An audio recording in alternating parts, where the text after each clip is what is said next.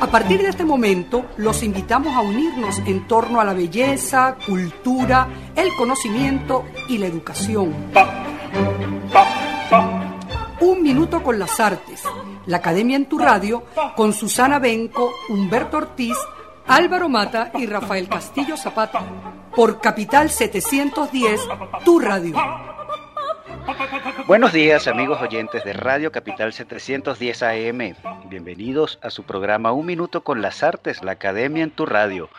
Esta mañana estaremos acompañándoles Nelson Rojas y Raúl Sánchez en el control, edición y montaje, Jorge Duque en la producción y coordinación de la estación, Valentina Graciani en la producción del programa y frente al micrófono Susana Benco, Humberto Ortiz, Rafael Castillo Zapata y Álvaro Mata, todos bajo la dirección de Radamés Lebrón. Saludamos a nuestra querida audiencia y también a nuestros compañeros de estudio. Rafael, Humberto, Susana, ¿cómo amanece? Hola, ¿cómo están todos? Muy contentos de nuevo de estar juntos esta mañana. Muy buenos días, ¿cómo están ustedes? Un fuerte abrazo de corazón para todos ustedes y para los oyentes que no, cada vez somos más, creo yo, espero yo. Así es, Susana, ¿cómo amaneces? Buenos días, sí, aquí contenta de nuevo que tengamos nuestra cita semanal eh, y, bueno, animada como siempre, contenta con este programa, con nuestro encuentro, nuestras conversaciones.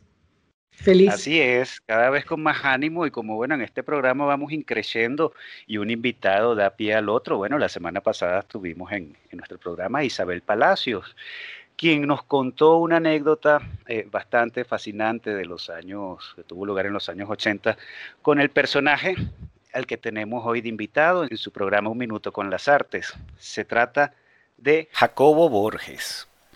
Jacobo Borges es pintor, dibujante, grabador, cineasta y escenógrafo. Eh, estudió en la Escuela de Artes Plásticas y Aplicadas y posteriormente en la Escuela Cristóbal Rojas de Caracas. También formó parte del Taller Libre de Arte Hacia la década de los años 50 viajó a París, ciudad donde comienza a exponer, y de regreso al Terruño, en el año 1963 se le otorga el Premio Nacional de Pintura. Paralelamente a su labor pictórica, Jacobo Borges se ha dedicado de lleno al mundo del teatro a través de las escenografías que crea para obras representadas en Venezuela y también en Nueva York. De igual manera, ha experimentado con los medios audiovisuales y muestra de ello es el espectáculo multimedia Imagen de Caracas, ideado por él y que se realizó en 1967 para celebrar los 400 años de la fundación de la capital. Representó a Venezuela en la Bienal de Sao Paulo y en la de Venecia y ha expuesto en Berlín, Viena, París, Bruselas, Madrid, Seúl, Nueva York, México, Bogotá, Buenos Aires y Caracas, por solo nombrar algunas ciudades emblemáticas. Personalidades como Dor Ashton, Marta Traba o Julio Cortázar han escrito a propósito de su obra. Actualmente reside entre Caracas y Nueva York, ciudad de esta última donde lo atrapó la cuarentena. Bienvenido Jacobo Borges a Un Minuto con las Artes. Gracias. Eh, es un honor para mí estar con ustedes. Yo he visto el currículo y me asusto. De la obra que tienen ustedes es impresionante. Bueno, imagínate la tuya. Gracias. Sí, Gracias. lo digo yo. Sí. Mira, Jacobo, justamente estás en Nueva York, eh, te agarró la cuarentena y has tenido que darle vueltas, como has manifestado en tus diarios, pasar esta cuarentena de una forma tan creativa y con, con lo mínimo, con los mínimos recursos para poderlo hacer. Y has hecho unas, unos videos a partir de unas composiciones eh, muy hermosas, además bellamente animadas, además con la música, con tus textos, y me ha hecho pensar muchísimo en el azar como un medio o como un dejar hacer para que sea el azar el que haga la obra, casi como el protagonista de las composiciones azarosas, digamos, que has hecho y luego, bueno, por supuesto, tú haces tus intervenciones y ahí viene pues tu sentido plástico, compositivo, intervención con las manos y la tijera, en fin. Y has hecho de eso pues casi cada video es una, pequeña sinfonía. De modo que hay una relación estrecha de la imagen con la música, lo que da cuenta, además, eh, justamente esa relación que, que tan importante en tu obra, que es la pintura, pero también con las otras artes. Es decir, eres un artista multidisciplinario y a la vez, eh, bueno, también este azar me recordaba mucho ese gesto Dada de dejar caer los papeles y que sea el azar el que hacía la composición. Entonces, bueno, quería conversar contigo sobre esta experiencia. Eh, realmente, eh, eso por una parte, el azar como inicio pues, de este, estas experiencias compositivas, y pero también, además de ser un artista multidisciplinario, tu relación con la tecnología, que yo me imagino, por supuesto, que cambia a lo largo del tiempo, desde Imagen de Caracas a los videos que vemos actualmente, pues ha habido cambios, pero siempre has, has sido un artista que de alguna manera la tecnología también está presente. Entonces, bueno, son varios temas que creo que por ahí podríamos conversar e iniciar el programa. Bueno, te doy la palabra. Bueno, yo creo que lo has explicado bastante bien. Este, lo, lo, que pasó, el accidente que pasó, que fue lo, lo dramático en primer momento, es que nosotros nos estábamos mudando y mandando todo para Caracas. Y no quedaba sino una mesa, la cama y un poco de papeles que todavía no habíamos votado y algunas eh, reproducciones mías. Y de repente encerrado. Eh, los dos o tres primeros días fue tremendo. Este, nosotros veníamos por 15 o 20 días, uno a, desmontar taller y otro a visitar al nieto que cumplía años.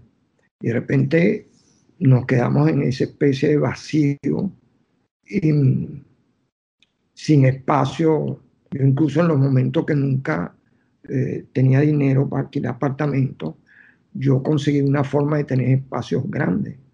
Yo recorría, por ejemplo, San Agustín del Sur, lo recorría y esos edificios viejos, maltratados, siempre tenían una azotea y lograba hablar con el dueño, con lo que fueran y me permitían construir un rancho arriba y tenía un taller eh, que era una especie de penthouse, por ejemplo, en San Agustín. Y así en varios sitios. Y entonces la primera vez que de repente quedé en, prácticamente encerrado. Y yo había observado, como tú dices, eh, la tijera. La, tijera en verdad es un instrumento que yo conozco de los 10 años, 11 años yo trabajé con un colombiano que hacía siluetas, una cosa perfecta que él hacía. Y mi trabajo consistía en pasarle el papel negro donde le iba a cortar la silueta, pasarle el cantoncito que le iba a pegar, eso sobre el cantoncito, apretar un tubito de goma para que él pasara el dedo. Ese era mi trabajo. Eh, el pago era muy poco, pero eh, era algo. Y además me invitaba a un barcito y comíamos ahí cualquier cosa yo creía que estaba en el Hotel Plaza de, Nueva York. El, después eh, yo aprendí a, dibujar con la tijera. En, en, en Salzburgo, cuando di clase, enseñé a mucha gente a usar la tijera pero no a la manera de Matisse. Matisse descubrió la tijera como una especie de escultor. El problema de Matisse era la línea y el color. Y el color siempre estaba separado de la línea. Cuando él empezó a cortar, el corte era como tallar el color. En cambio, en el caso mío, no. Yo dibujaba con la tijera. Y en Salzburgo yo enseñé a mucha gente una de las asistentes mías, cuando le mandé los trabajos que estaba haciendo, y la tijera se rió, porque todos los alemanes nombraban la tijera en español, del uso que yo le daba a la tijera. Y, en uno de esos momentos luminoso que yo veía caer lo que estaba botando, cortándolo con la tijera. Mm, me di cuenta de las posibilidades que había ahí. Ahí había un diálogo sonoro, el azar, como tú nombras, y además la construcción de un lenguaje que se iba así poco a poco. Porque yo llegué, por ejemplo, en una de las piezas a cortar más de 50 mil o 60 mil puntos, como cuatro días cortando ocho horas diarias, puntos. En realidad yo estaba regresando a lo, a lo que era en la prensa que usaban la, la, trama y en las computadoras del Perse, el que, que son estructuras que tú la vas eh, ampliando y creciendo y puedes hacer cualquier cosa. Se convierte en una especie de abecedario, pero infinito. Y eso fue lo que fue pasando, que empezó y hice como 300 piezas que no existen porque fueron solo fotografiadas. El, el mismo material lo voy reciclando porque no tenía muchísimo y no, no podía botar nada de lo que pasara ahí. Y después pasó otro fenómeno, que es el, el de las cosas eh, que uno carga y, y, no saben cómo de repente salen. Eh, la cuestión es eh, que empecé a sentir una libertad inmensa, primero porque la parte técnica era muy sencilla, muy simple, muy elemental. Y el iPad, que tiene una estructura buenísima, frente a eh, mí que trabajaba con Wacom, que es súper compleja, eh, es un instrumento también muy simple. No puedes hacer todas las cosas ahí. Entonces son muy limitativas. Y descubrí que el límite, eh, uno lo sabe, lo sabe teóricamente y en cierta manera lo ha aplicado, pero nunca me había encontrado el límite desde la mañana hasta la noche. Por ejemplo, eh, las cosas que quiero hacer, algunas van apareciendo, no las voy inventando. Por ejemplo, yo estoy haciendo el último, que tengo como dos semanas en eso. Es un viaje que hicimos este, a Filadelfia porque ya no podía estar allí donde estaba. Y fueron cinco días. Ese viaje duró dos horas. Eh, todo el carro desinfectado de virus, eh, atravesando miles de, ciudades, que hay millones, tú no sabes quién está contaminado, y tú vas viajando en esa nave protegido del virus. Ahora, ese viaje que fue de ida y vuelta, este, sucedió un primer fenómeno. Cuando llegamos a esa casa, el dueño, eh, yo no sabía, porque es amigo de Jimena y su marido, este, es músico, compositor. Y al llegar, Diana llegó a la sala donde él compone y puso una pieza que se llama eh, Aquí en este cuarto. No, aquí el cielo entró en este cuarto verdadero. Es un músico contemporáneo total. Este, bueno, ya tenía la música, y, pero las imágenes no las tenía. Las fui construyendo, inventándolas. Por ejemplo, cuando uno va dentro de un carro, uno siente que las luces de los otros carros se mueven hacia atrás o hacia adelante.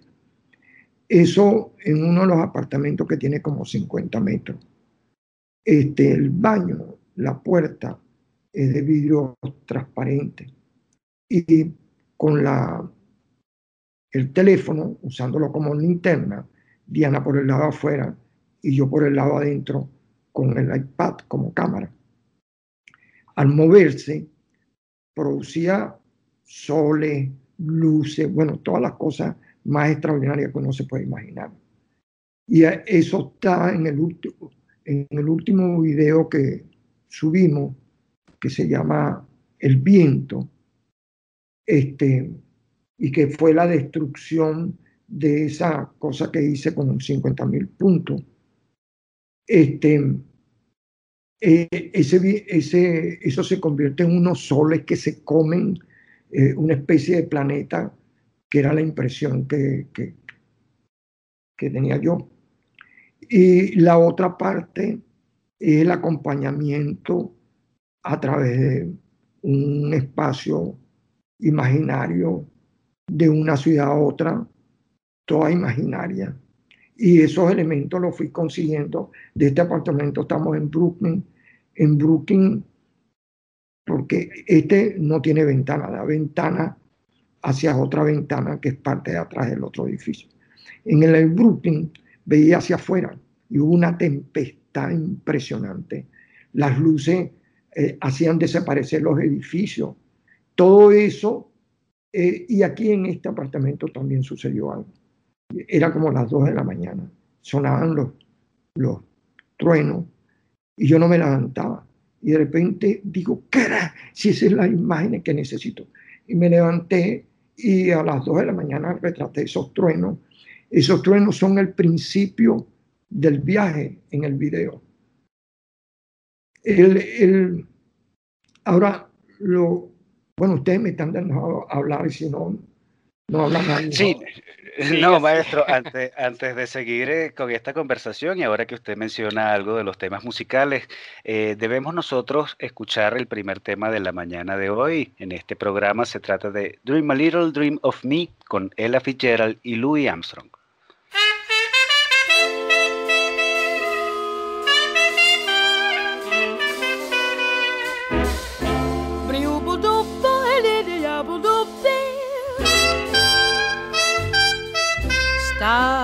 Shining bright above you.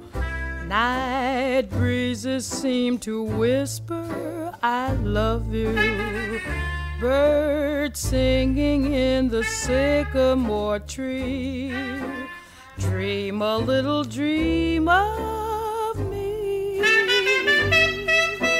Say nighty night and kiss me. Just hold me tight and tell me you'll miss me. While I'm alone and blue as can be, dream a little dream of me. Stars fading, but I linger on, dear. Oh, how you linger Still craving your kiss. How you crave my kiss. Now I'm longing to linger till dawn, dear. Just saying this. Give me a little kiss, sweet dreams, till sunbeams find you. Sweet dreams that leave all worries behind you. But in your dreams, whatever they be, dream a little dream of me. Buzz, buzz, buzz, buzz, buzz, buzz, buzz, buzz, fading, but I linger on, dear. Still craving your kiss. Yeah, I'm longing to linger till dawn, dear. Just saying this. Sweet dreams, dreaming. Till sunbeams find you, keep dreaming. Gotta keep dreaming.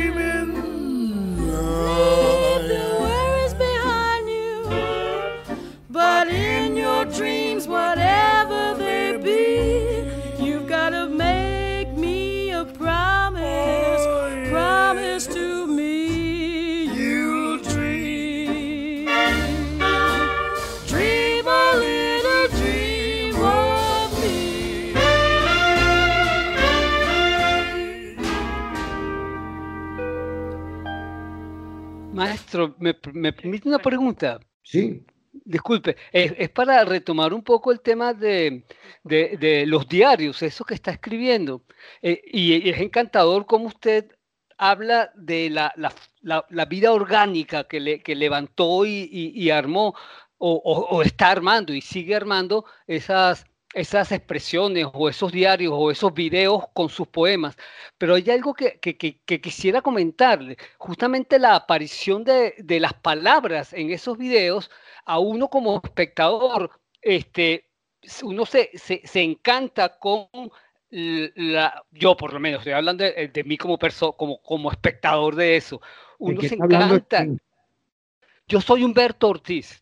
Ah, Humberto, pero es el Disculpa, No, sé, no, bueno, yo, eh, yo- yo- me encanto con, con- con- con el juego de las imágenes, donde está esa, esa tensión propia de las- del, del trabajo de ustedes entre el- la figuración y la no figuración, el expresionismo, los colores, la forma, la, la figura y el espacio, lo- lo- el baile de las figuras en el espacio o el baile de los papeles en el espacio, no sé, todo eso me encanta.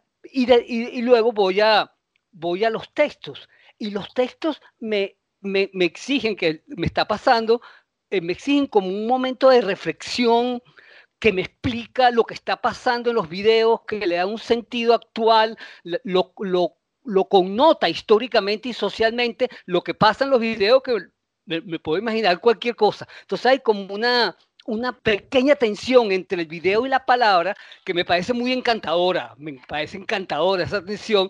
El- los videos se vuelan y de repente la palabra nos vuelve a colocar en contexto. No sé, quería comentarle eso, a ver si, si podíamos, de ese contexto que implica la palabra en, en este trabajo. Que, que como que nos, nos mete en una situación histórica muy concreta y muy particular, que son los momentos actuales no solamente el- por el, por el COVID-19, sino los momentos actuales incluso de la humanidad, porque los textos empujan hacia la reflexión existencial casi o filosófica, no sé cómo decirlo. No sé si me entiendes la pregunta. Sí, Sí. si no lo entiendo, me parece. Bueno, lo primero es que yo uso ahí la palabra como si fuera un objeto. Es como si tú Sí, lo entiendo, envolvieras, envolvieras el virus con una palabra y la agarras con la mano y la tiras contra una pared y suena ¡pam! Bueno, así es que yo he trabajado las palabras. Y, y hay una cosa que me, me emocionó descubrir, son los sinónimos. Ustedes que todos Ok, ok. hacen teatro y todo eso. El sinónimo es una cosa extraordinaria porque es un acercamiento a una cosa de varios puntos de vista. Pero además tú puedes, no solamente el sinónimo, sino las palabras relacionadas. Y, y se va ampliando, una cosa puede tener como 10 o 15 maneras de acercársele. Este, y, y hace al mismo tiempo eh, que no es, el, no es la imagen ni es la música, tiene su propia independencia. Sin embargo, eh, el, estar junto es importante. Este, y la otra parte es una cosa de fondo eh, que, que me pasó ahí, que es el, que este es un problema no, no de yo o de tú, sino de la especie. Eh, por primera vez, eh, ustedes que todos hacen cosas y escriben y definen, esta vez no somos yo, somos una especie que está en peligro. Y, Sí, eso, eso- eso- e- esa preocupación se ve también muy claro en, en los videos. Aparece, aparece en, en- en las historias, aparece esa preocupación. y todos, por ejemplo, no- nosotros cinco que estamos aquí, Diana seis, todos vivimos algunas cosas parecidas. Eh, es decir, por primera vez, yo creo, por lo menos en el caso mío, que siento que me comunico con otros porque los otros están en la misma situación. A mí me escriben, por ejemplo, de Austria o de Alemania o del otro, y todos estamos viviendo lo mismo. El, el- el mismo terror que, que es el, el estar juntos. Por ejemplo, Marcelito, el nieto de nosotros, tiene dos años y lo llevamos al parque y estando en el parque a los 20 minutos vio que no había niños y dijo, niños, yo quiero niños, y tiene dos años. Ahora, nosotros queremos gente. La separación de uno de los otros es una cosa terrible. Pero además, cada vez la sociedad se junta más. Un, un juego de fútbol o de béisbol tiene de repente un estadio de 50 mil o 60 mil personas. Todas esas multitudes y de repente somos una humanidad escondiéndonos, huyéndonos de nosotros mismos, porque cada uno de nosotros puede tener vivo. Tú no sabes quién te va a matar. Así Sí. es, ¿no? Va- vaya paradoja, maestro. Debo interrumpirlo en este momento porque debemos ir a unos compromisos comerciales de la emisora y al regreso continuamos conversando con Jacobo Borges.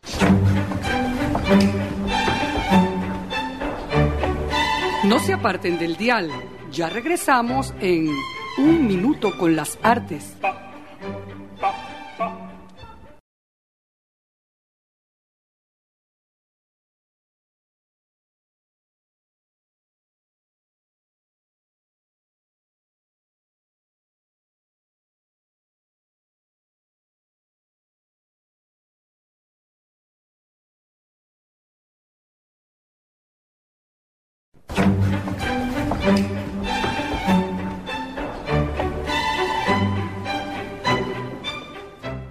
Regresamos, amigos oyentes, después de estos cortes comerciales de la emisora y retomamos nuestra grata conversación con el maestro Jacobo Borges. Maestro, yo quería pulsarle eh, un tema por allí que creo que es muy, muy notorio tanto en su vida como en su obra, y eso es el teatro. Recordemos que usted hizo vestuario y escenografías para un montón de escenajes de, montario- de montajes teatrales, perdón, piezas, por ejemplo, de César Rengifo, de Uslar Pietri o de Cabrujas, por solo mencionar una tríada maravillosa en nuestro país. Pero también creo yo no poco de teatralidad se suele percibir en los personajes de sus lienzos, que parecieran estar ubicados como si estuvieran en una especie de escenario de teatro. Podríamos hablar un poco de ese nexo entre el teatro y la plástica, recordando también esa teatralidad que estaba pendiente, patente en su obra, en aquella serie de los años 80 con la Camerata de Caracas, donde usted in situ, mientras ellos ensayaban, los pudo pintar. Sí, mira, yo desde, el- desde, la relación con Aquiles, que era un lector, y, bueno, yo era ya lector cuando conocí a Aquiles. Yo empecé a ser lector como a los 14, 13 a 14 años, quizá un poquito menos, un bibliotecario que me prestaba libros.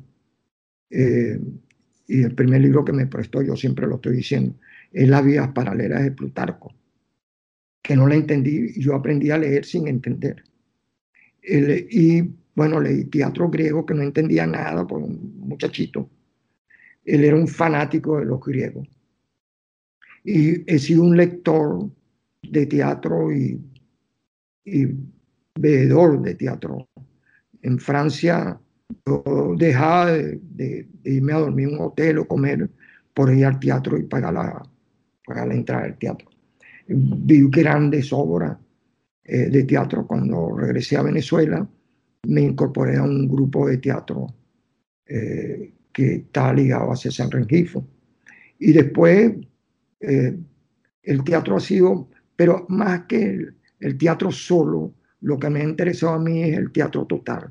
Por eso me interesaba mucho Wagner, los experimentos del Bachhaus, de la, de la totalidad. Y lo que estoy yo haciendo ahorita es un, eh, en chiquitico, sin nada.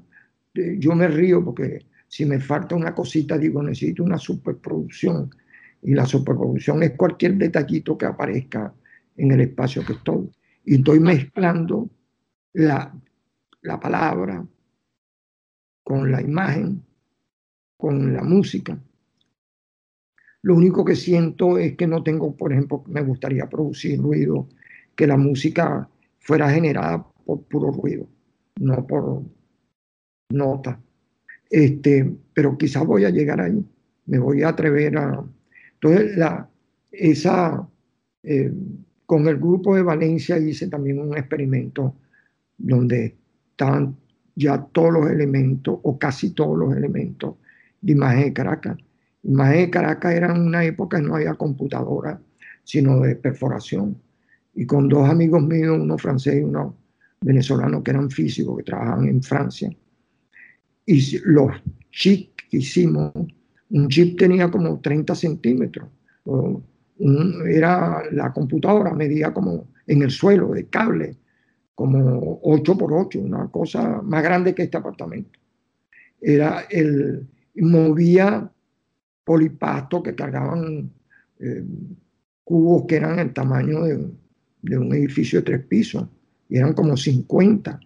Eh, tenía eh, el sonido, los proyectores, todo eso manejado por una computadora inventada, que cuando lo han visto en Houston, en todos los sitios pues, que la ven, este, mm, ven una tecnología súper avanzada. El, que esa es la otra parte. Yo siempre, eh, bueno, yo he leído mucho ciencia ficción, he visto mucho cine, niño, a los 5 o 6 años vi Flash Gordon y toda esa parte imaginativa del destino del hombre y para dónde va y cuándo va a ocupar todas las estrellas, porque eso es lo que vamos a hacer. Nosotros somos una, una, un virus, un virus más grande que todos los virus que existen. Y vamos a poblar todo el universo. Qué fuerte lo que usted está diciendo, maestro. Sí, vamos a ver. Un virus fuerte somos. Sí, no, bueno. Este, fíjate, mientras que estaba sucediendo aquí en Nueva York, el momento más fuerte de la pandemia, estaban tirando un cohete para el exterior. Y todas esas búsquedas que han hecho de y a la luna, yo no sé qué, todo tiene que ver con una, con una cosa que nace de nuestra propia historia. Nosotros nacimos en África y nos fuimos moviendo para todos lados y creciendo. Cuando yo tenía 20 años, Venezuela tenía como 5 millones de habitantes y China 650 mil. A la edad que yo tengo, China tiene mil millones, 400 mil, Venezuela, Caracas tiene como 4 millones. Es decir, ¿dónde vamos a estar dentro de 500 años? Mil años. Estaremos o haciendo planetas alrededor de la Tierra o, yéndonos cada vez más lejos. Y, eso es posible. Naves de, que quepan un millón de personas dentro de la nave y llegarán igualitos, generaciones que se mueren. Y podemos llegar a planetas que tengan 50 años luz. Sí, seguramente. Eso es una posibilidad, claro. Nosotros como especie no vamos a ser derrotados. Como persona, si nos descuidamos, sí.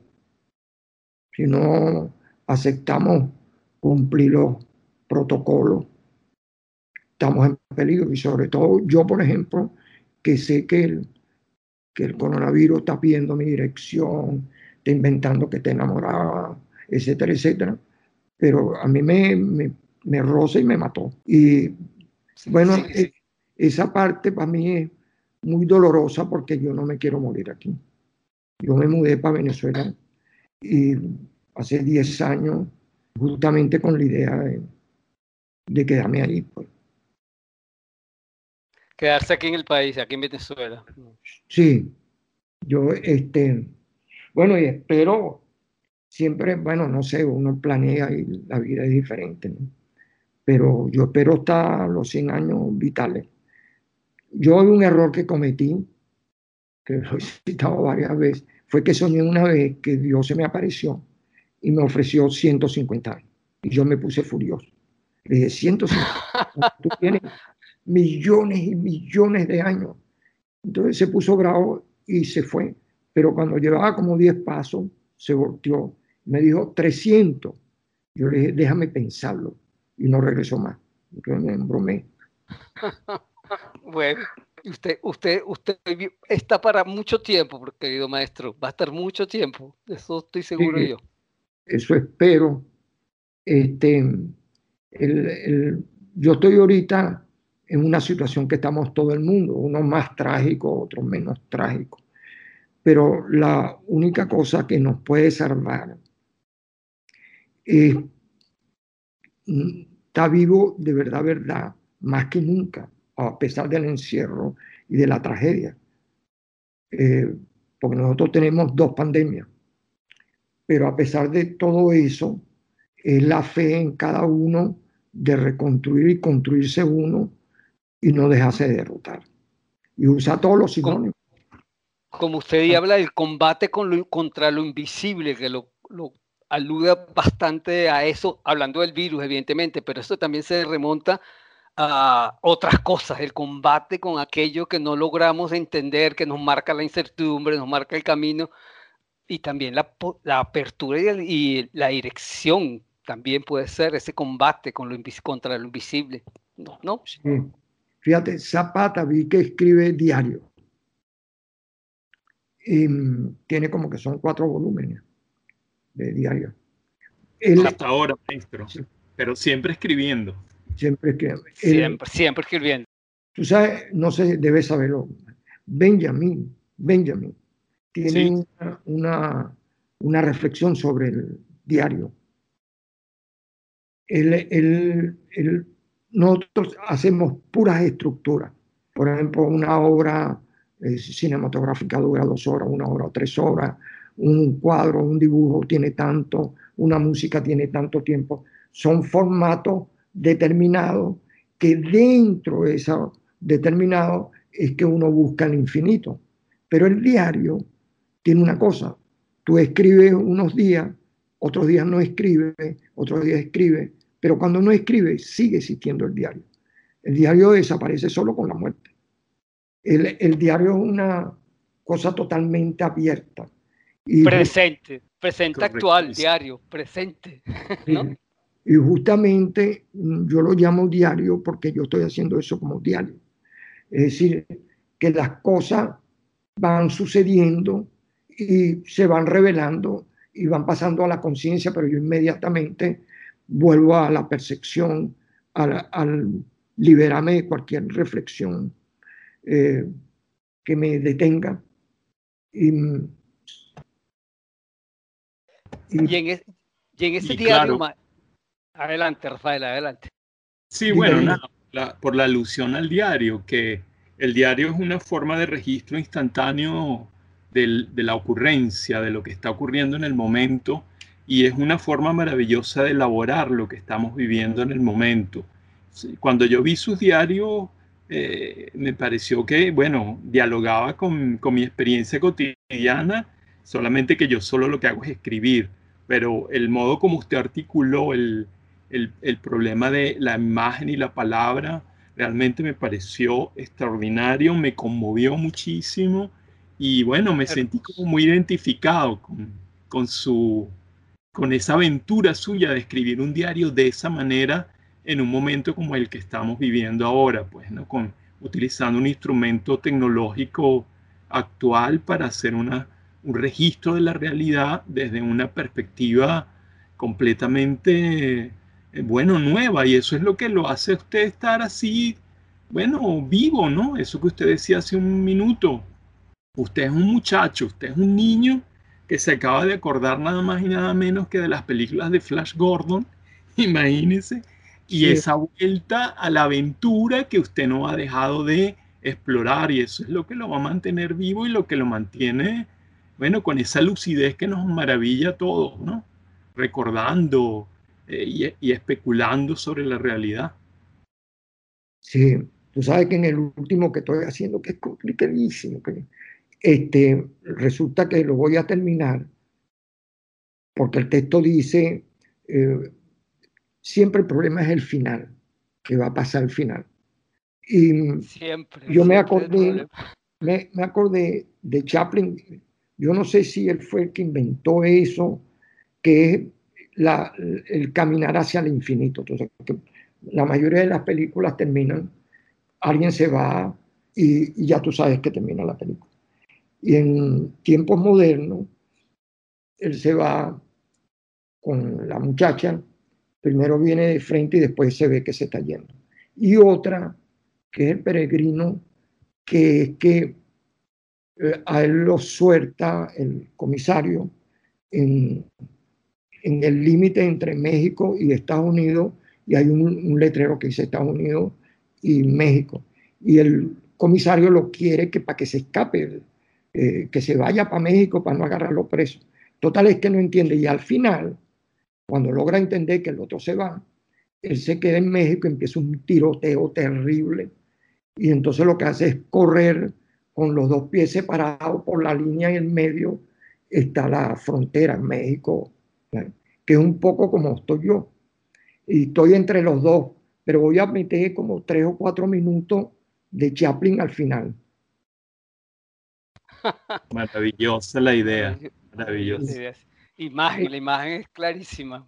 Sí, y no sé si ustedes vieron el último, que es el viento.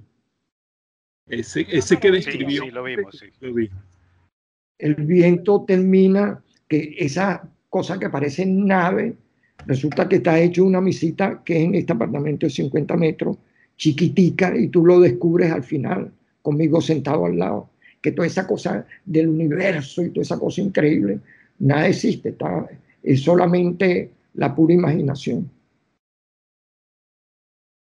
Necesidad expresiva pura y dura, maestro. ¿ah? No se puede Sí. llamar de otra manera en usted. Es, es cierto.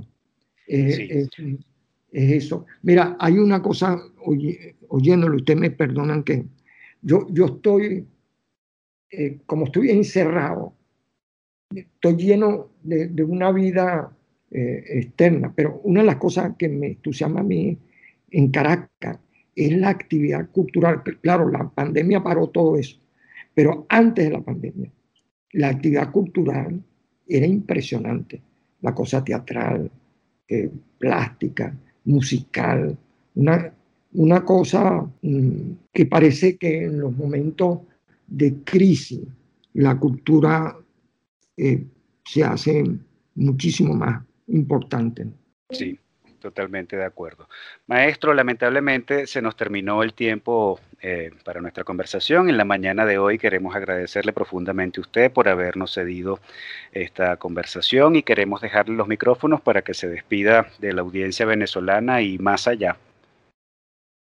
Bueno, gracias a ustedes y me perdonan el avasallamiento que tengo yo ahorita mental. Este, y bueno, a los venezolanos deseándoles que se unan y es la única posibilidad de construir un futuro, encontrarnos de verdad, verdad. Y deseo que eso eh, sea una realidad futura para nosotros que amamos tanto las cosas. Yo que soy caraqueño, que no puedo vivir sin, el Ávila. Yo en los cuarenta y pico de años que he estado saltando en, en el planeta prácticamente, yo nunca pasé más de tres meses fuera de Caracas. Ahorita tengo ocho meses, que es un desastre para mí. Y no sé cuándo se cierra eso. Pronto regresará y haremos este programa ya cara a cara en la cabina de radio. Muchísimas gracias, maestro, por acompañarnos esta mañana. Gracias a ustedes. Fue un inmenso placer oírlo, maestro. Un inmenso placer escucharlo y oír sus cuentos. Muy, muchas gracias. Muchas gracias a ustedes. Muchas gracias, Jacobo, Mira, también. Un Susana, abrazo. Susana, me alegro que estemos juntos todavía en este planeta. Gracias. Gracias. Cuídate mucho. Muy bien. Muy bien. Estupendísima conversación con el maestro Jacobo Borges, a quien agradecemos profundamente por haber aceptado la conversación, la invitación para conversar en la mañana de hoy. Nosotros vamos a revisar la agenda cultural que tenemos por allí, Susana. Tenemos el sexto Festival de Video Nodo Caracas, que celebra, pues como les decía, esta sexta edición, y el tema se centra en la incertidumbre que se genera en estos tiempos de pandemia. Ellos proponen que todos nos pongamos al servicio del arte como una manera de cumplir una función cultural, artística y social. Y la manera de hacerlo es a través de estos videos cortos, que se propone videos de no más de ocho minutos, que expresen la imaginación poética, política, eh, que a través de ellos se encuentren respuestas que generen otros sistemas de relación que sean parte de la solución a esta crisis que vivimos y no aumentar el problema. Eh, de alguna manera, eh, esto es el eje central de este festival de video que organizan María Bilbao Herrera y Diana Rangel, artistas, fotógrafas y fundadoras de Nodo Caracas. Y este festival se va a llevar a cabo primero en Noruega entre el 13 y el 22 de noviembre y a la vez será transmitido en vivo en otras ciudades del mundo. Como les decía, no debe exceder más de ocho minutos y solamente puede enviar un video por participante que puede ser un artista o un colectivo. Y la convocatoria cierra el 30 de septiembre eh, de este año y la información lo encuentran en Instagram en arroba nodo CCS, nodo Caracas, nodo CCS. Ah, toda la información, las bases y, en fin, todo lo que requieran saber. Por otro lado, eh, el curso Aprender a ver el arte lo voy a dictar yo. Es un estudio del arte a través de los elementos de expresión y es una, un curso donde yo eh, trato de dar las herramientas básicas para realizar un análisis formal de una obra de arte a partir justamente de sus elementos de expresión. Esto normalmente lo organizamos en el Centro de Artes Integradas en alianza con la Facultad de Arquitectura de la Universidad Central de Venezuela, solo que esta vez va a ser online. El horario va a ser de martes y, martes y jueves de 10 a 12 y media de la mañana. Eh, van a ser seis sesiones y la modalidad, como les decía, es a distancia. Ahora, para tener mucho más información, hay que escribir un correo a infoabc.kai.gmail.com. Y la otra eh, ah, parte de la agenda que quiero traer es una exposición virtual muy interesante que se llama Signatures. Eh, la curaduría es de Carmela Fenice en el Instagram de la Galería Espacio 5, que como saben es una galería que tiene sede en Valencia, en Estado Carabobo, pero también en Caracas. Y ella preparó una muestra colectiva de artistas venezolanos contemporáneos que ya está abierta desde el pasado 27 de agosto. Eh, yo creo que lo mejor es que nosotros oigamos de la propia curadora eh, quienes conforman esta exposición eh, y cuál es el sentido que ella le dio a esta exposición, porque en verdad es muy interesante. La vamos a ir seguidamente. Pueden ver esta exposición en la página web de la galería. Eh, ya saben que Galería Espacio 5, el 5 es el número. Entonces, la dirección es galeriaespacio5.com y en la cuenta de Instagram, arroba espacio 5, como también en la cuenta de la propia Carmela, arroba Carmela Fenice Art. Eh, yo creo que ella misma eh, puede explicar muchísimo mejor en qué consiste Signatures y cuáles son los artistas que están exponiendo. Oigámosla a continuación. Gracias, Susana, a Radio Capital y a ustedes por invitarme a su programa Un Minuto con las Artes. Les habla Carmela Fenice. En agosto inauguramos en el IG de la Galería Espacio 5 la colectiva Signatures, exposición virtual que muestra obras de 10 artistas venezolanos y contextos de Marianela Guevara Serling. Para mí la curaduría ha sido todo un reto, porque el lenguaje de las redes es otro. Al estar diseñada para un espacio virtual, me ha permitido asumir un diálogo de múltiples lecturas que incluye una multiplicidad de prácticas artísticas. Es otro tipo de montaje y con espacio limitado para el texto de sala publicado en el feed. Hay que buscar las fortalezas de Instagram y utilizarlas a favor de las obras y de los artistas. Manejas cierta cantidad de imágenes para el día de la inauguración, pero luego ¿qué? A los tres días ya debes seguir publicando y no puede convertirse en algo repetitivo. Es por eso que hemos generado más de 100 imágenes con una gráfica personalizada para la muestra. Participan en Signatures Corina Briseño, Fran Camino, Héctor Col, Edi Chacón, Mechi de Tulio, Nidia del Moral, Teresa Gabaldón, Francisco Martínez, Marianela Pérez y Lubesca Suárez, unidos por un punto en común, su firma, su propio discurso, todos ellos, a mi criterio, han logrado un lenguaje plástico que los identifica. Pueden ver la muestra en el IG de la galería que es arroba espacio 5 o visitar mi cuenta arroba Carmela Fenice Art. Nos vemos por las redes. Chao y muchas gracias. Gracias a Carmela Fenice por hacernos llegar este audio explicativo de la exposición que tiene en este momento en galería. Y gracias también a ti, Susana, por esta detallada eh, agenda cultural como siempre.